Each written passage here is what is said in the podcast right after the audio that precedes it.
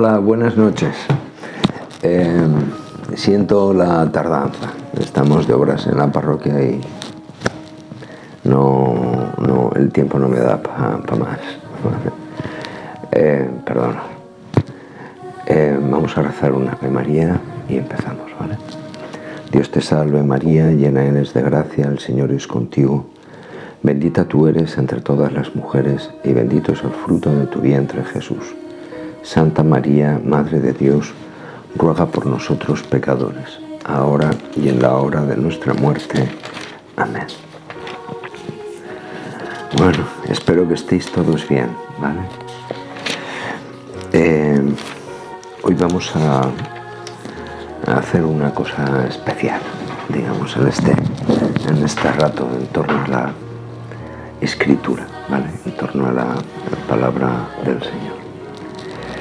Vamos a ver un poquito, un poquito el Evangelio según San Mateo eh, a grandes rasgos, más, más que nada para hacernos una idea un poco a la hora de, leerlo, eh, eh, porque puede ser muy interesante. Cuando regalas un Nuevo Testamento a cualquier chaval de confirmación o tal. El primer capítulo de Mateo es, eh, sabéis, es todas las genealogías de, desde Abraham, digamos, hasta Jesucristo. Y es todo nombres y fulanito engendró a menganito y menganito engendró a zutanito. Es, eh, es un... Y ya eso parece como que desanima a seguir leyendo. ¿eh? Bueno, entonces vamos a ponerlo en su contexto, sí.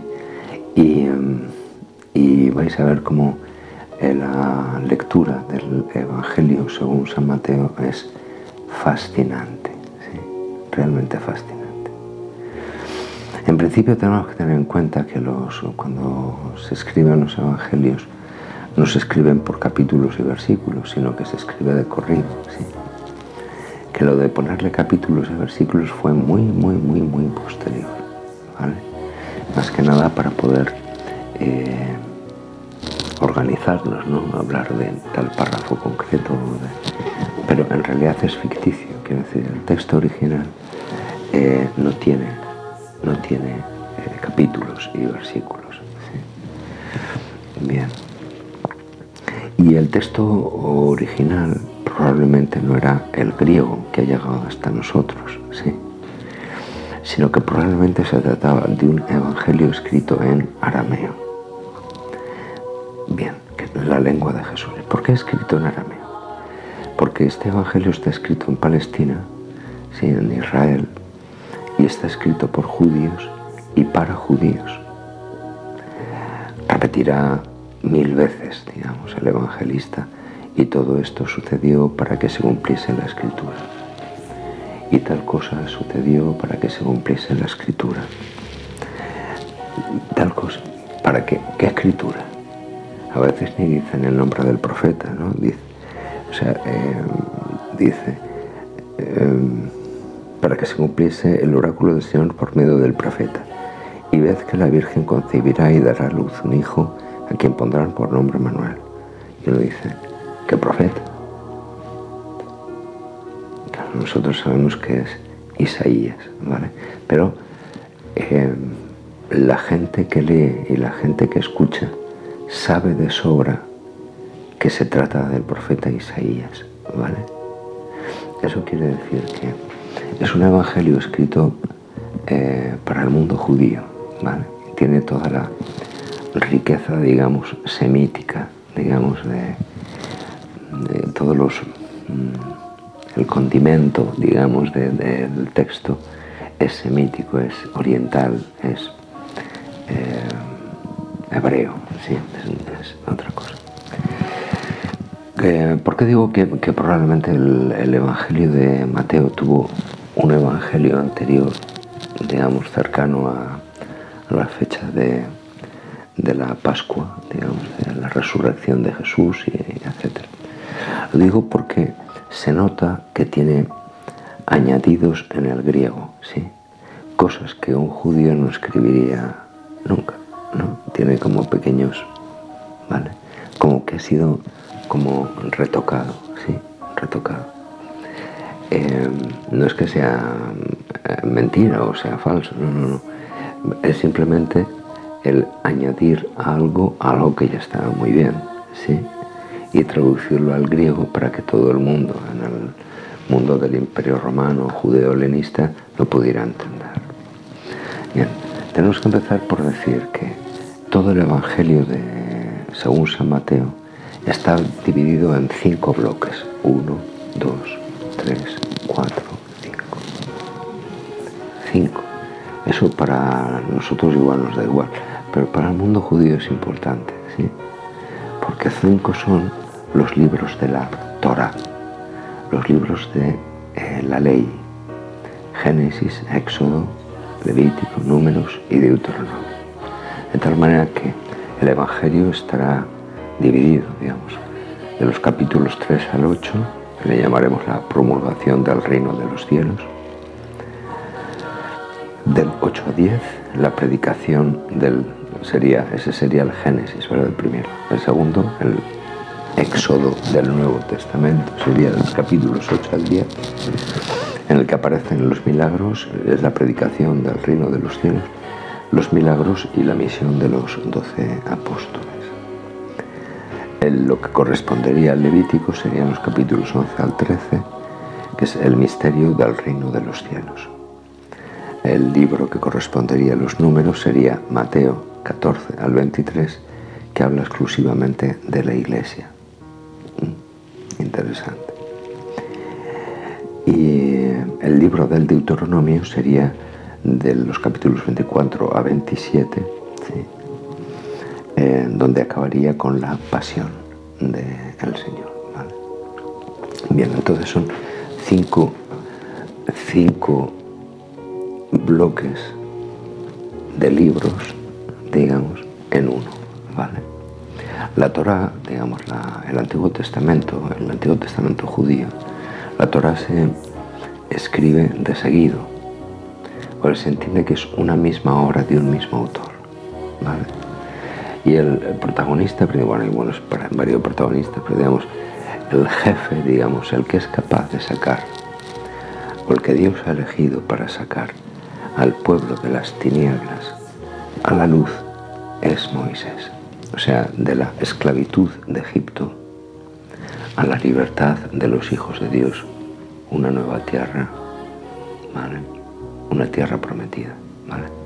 Bueno, pues en el Evangelio según San Mateo, Jesús es el nuevo Moisés, también con cinco libros, por decir así, su Evangelio, digamos, con cinco libros.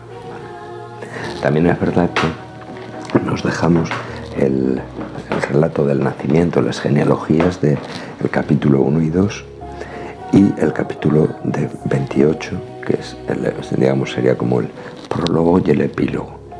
Con el prólogo y el epílogo harían 8, o sea, perdón, 7, eh, 7 eh, bloques, ¿vale? En realidad los bloques, los bloques de texto son 5, como 5 son los libros de la Torah. Bien. Cuando aparece el número 7 en el mundo hebreo, tener mucho, mucha finura para poder encontrar el cuarto. ¿Sí? ¿Por qué? Porque entre 7 el cuarto es el que hace la mitad. Entonces, el número 7 tiene como una estructura quiástica, como si fuera el quicio de una puerta, ¿vale? Donde van coincidiendo o van complementándose el 1 y el 7, el 2 y el 6, el 3 y el 5, el... ¿lo estoy diciendo bien? El 2 y... Ah, ahora me he perdido. Bueno, se van complementando el... Sí, el 1, el 7, el 2, el 6, el 3, el 5 y queda el 4. Y en el mundo semítico eso es como hacer un discurso. Uno empieza hablando de A, B, C, D, que es lo importante, que es lo que quería decir el discurso, y después vuelve a hacer lo mismo, pero al revés. C, B, A. De tal manera que lo nuclear, lo que realmente quería decir, está en el centro. Os pongo un ejemplo, ¿vale? Discurso de las bienaventuranzas, el discurso de las bienaventuranzas abarca los capítulos 5, 6 y 7 del libro del Evangelio según San Mateo. ¿Está escrito al azar? No, no, no, no, no. No se pierde detalle. Veréis. En el, en el centro, digamos, donde vamos a ver si es 5, 6 y 7, en el centro del 6, del capítulo 6, vamos a encontrar la oración del Padre Nuestro. Con lo cual, en el discurso de las bienaventuranzas, todo, ¿sí? lo más importante va a ser el pan. El pan. No perdamos la pista a esto, ¿vale? Bien. En todo el Evangelio, según San Mateo, el texto central que hace son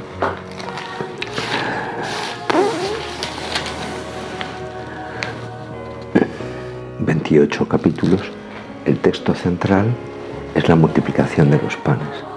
Pan otra vez. Ah, ¿Qué es esto?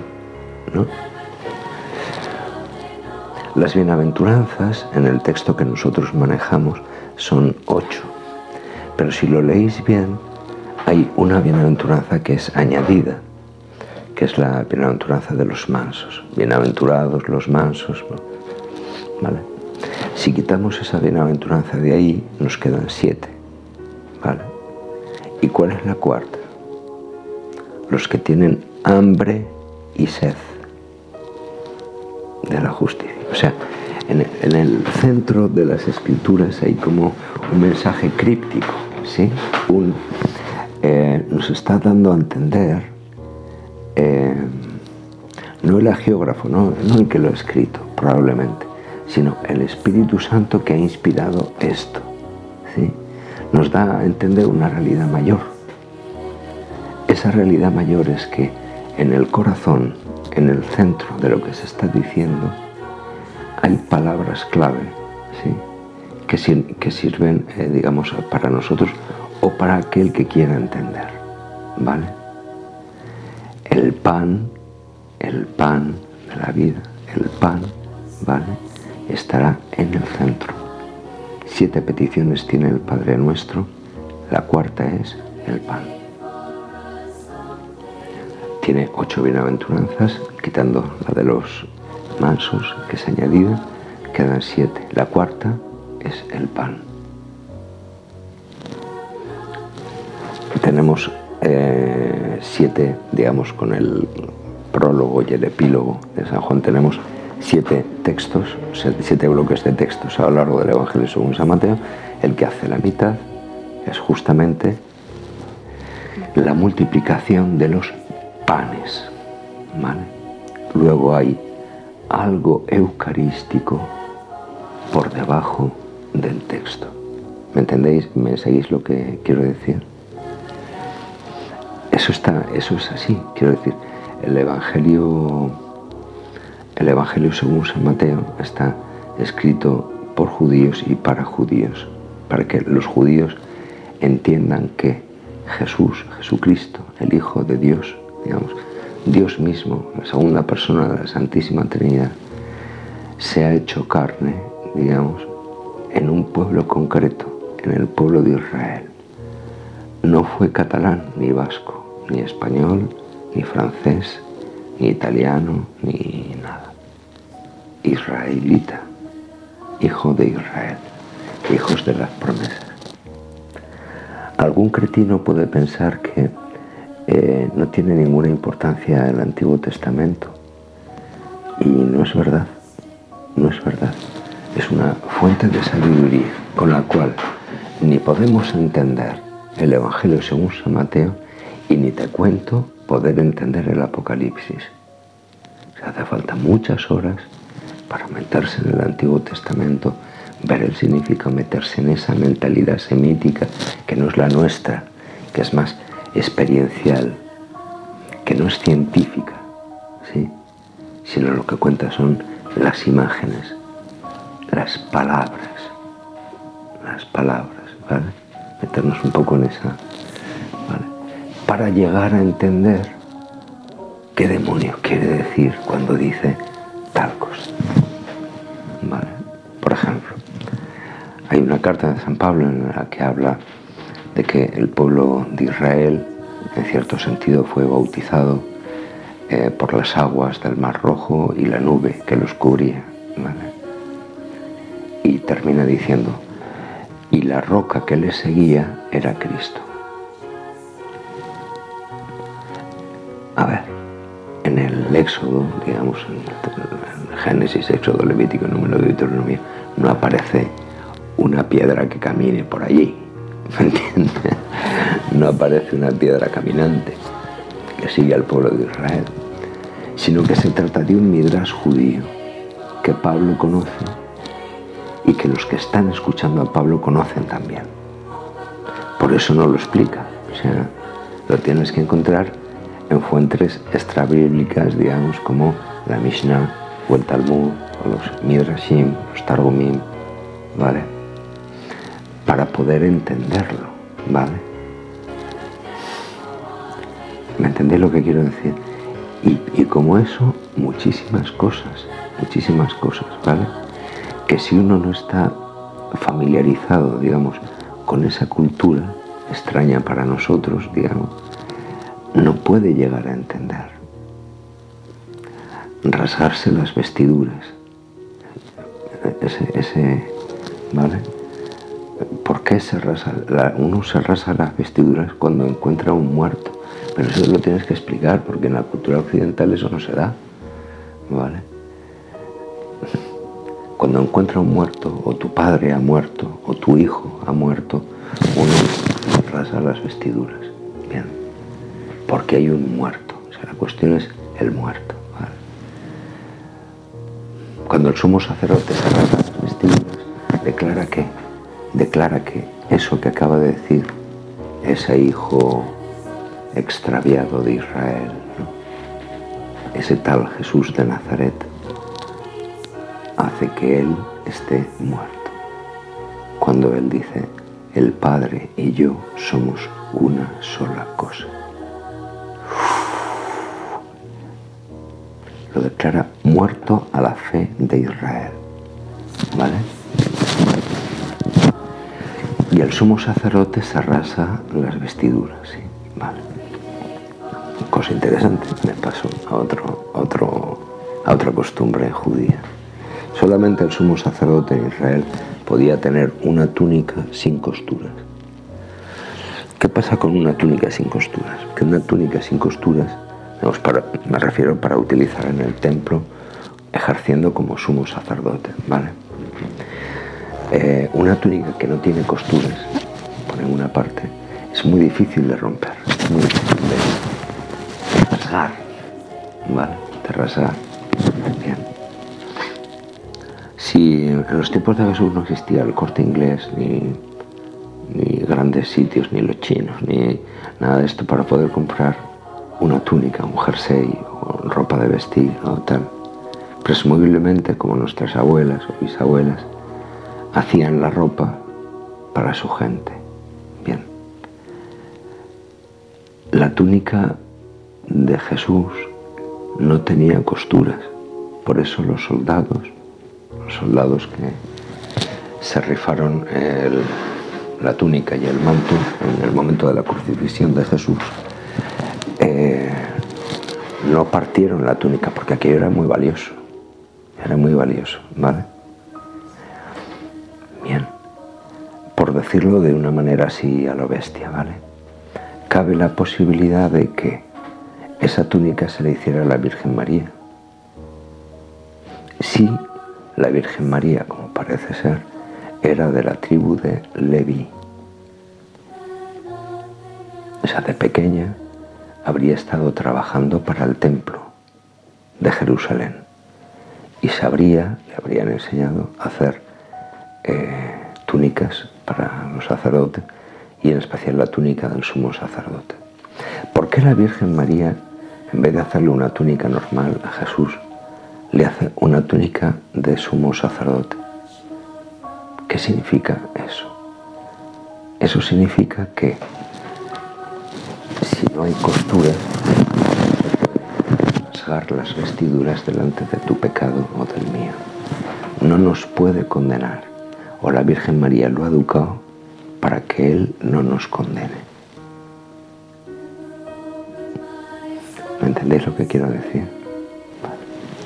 Actualmente, en los entierros judíos, eh, lo habréis visto quizás en la televisión, cuando muere el padre de alguien o el hijo de alguien, ¿vale?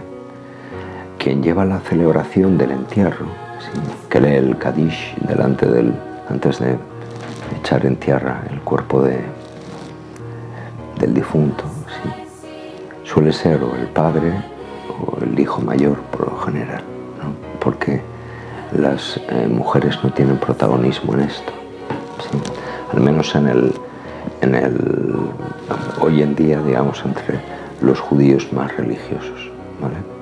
Las mujeres miran desde lejos, que es lo que dice el Evangelio.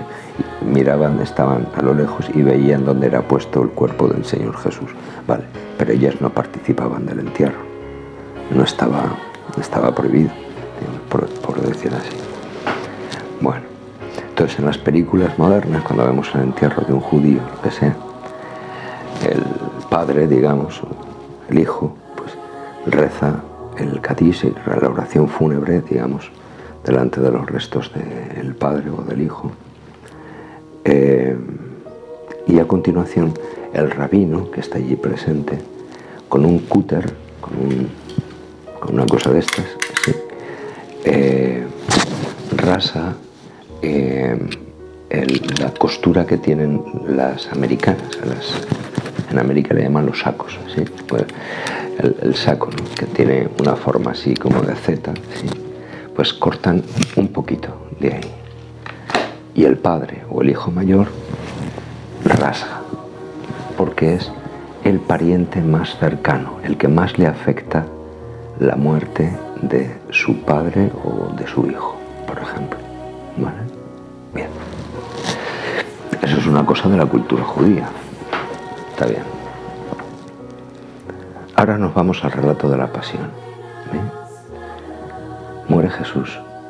¿Vale? Y en el momento de, hay un terremoto, tal. Y dice, y el velo del templo se rasgó en dos de arriba a abajo.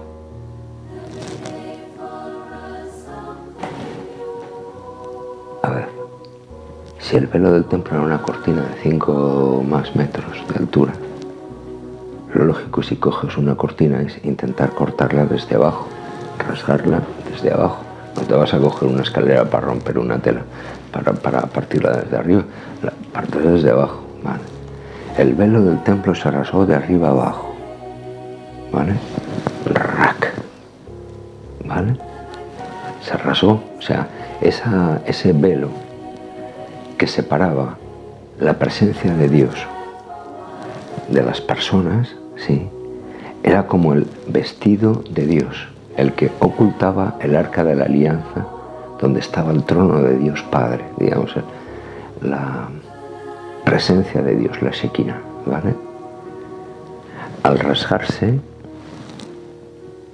muere Jesús y se rasga el velo del templo. Pregunta, ¿Quién es el pariente más cercano de Jesús? ¿Quién ha descubierto que su hijo ha muerto?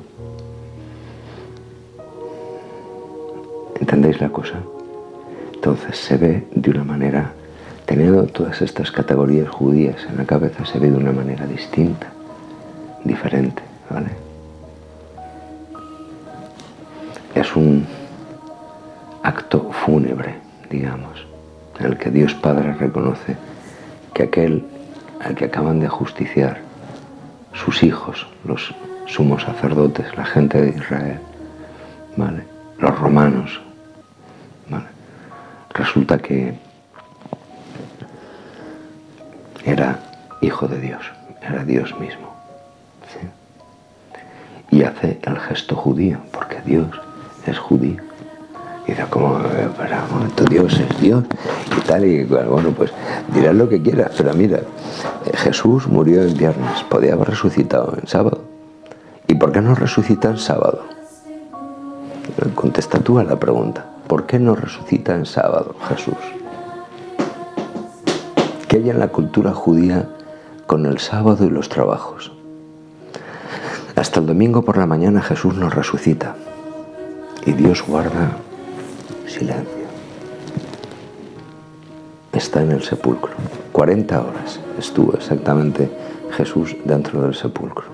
Y al amanecer, antes del amanecer, el primer día de la semana, eh, digamos, acortó el tiempo, digamos, dice, dentro de tres días, en, tres días reconstruiré este templo. Bueno, en tres días, sí, tres días según la mentalidad judía, ¿verdad? Porque, claro, para un judío el día no empieza a las 12 de la noche, empieza cuando cae el sol, ¿vale? Y se empiezan a contar las horas del día cuando amanece. No es como nosotros, digamos que a las 12 de la noche ya es el día siguiente, ¿entendéis? Por eso la Iglesia, que es heredera de esta tradición, de esta tradición y de muchísimas más judías, porque son nuestros hermanos mayores en la fe de los que hemos aprendido, digamos. Celebramos misas de víspera, cuando atardece el día anterior. ¿Por qué? Para que la gente vaya el sábado a misa y así les resulte más cómodo. No, porque el día empieza al atardecer del día anterior, por entendernos así. ¿Entendéis? Al atardecer del día anterior. ¿Vale? Bueno, como dice el Evangelio, me quedarían muchas cosas por deciros, ¿vale? Pero sí que me, gustaría que eh, empezáramos a leer el Evangelio según San Mateo y si hay alguna cosa que no comprendemos, al menos en la Biblia de Jerusalén, quizás en otras Biblias, tiene textos paralelos en los lados y notas a pie de página que te pueden eh, ayudar a ver cómo hay una unidad entre Antiguo y Nuevo Testamento, que no hay falsedades ni casualidades, ¿vale? Que todo tiene un porqué, ¿vale? Que es una obra perfecta, que está inspirada por el Espíritu Santo. Entonces no podemos jugar ni hacer chistes con estas historias, ¿vale? No podemos, porque estamos hablando de algo santo, ¿vale? De algo santo. Bien, pues el, que os haya tenido abandonados tanto tiempo.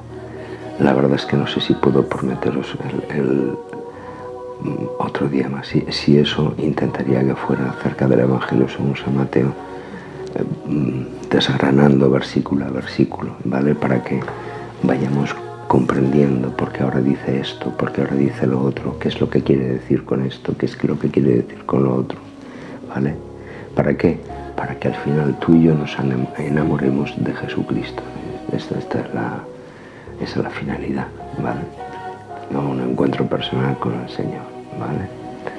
Bien.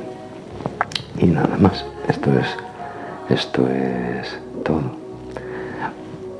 Eh, hay una cosa que, que igual es imprudente decir así en, esto, ¿vale? En, un vídeo, ¿vale?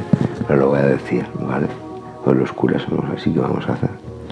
Yo, yo soy párroco de una parroquia de 3.300 habitantes y estamos renovando la parroquia, ¿vale? Estamos en obras, metiéndonos en dinero, serio, sí. Y si alguno de los que, de, ustedes, de los que me están escuchando, pues tiene, eh, yo qué sé, tiene millones de dólares que no sabe qué hacer con ellos porque se aburre de tener tanto dinero, acuérdense de que aquí hay un cura que está sudando tinta china para, poder, para poder dejar su, su parroquia como Dios se merece, ¿vale? Entonces, eh, si conocéis a alguien, si alguno de ustedes conoce a alguien que le sobre pasta o que, o que quiere hacer un, esto de caridad con la iglesia, ¿no? eh, que se ponga en contacto con nosotros porque, oiga, estamos al cuello, ¿vale? Nada más, después de este espacio publicitario, os dejo. Venga, hasta la próxima semana, si Dios quiere, si es que se puede, ¿vale? Si es que se puede, nos volvemos a ver. Un abrazo a todos. Venga, feliz semana. forever trusting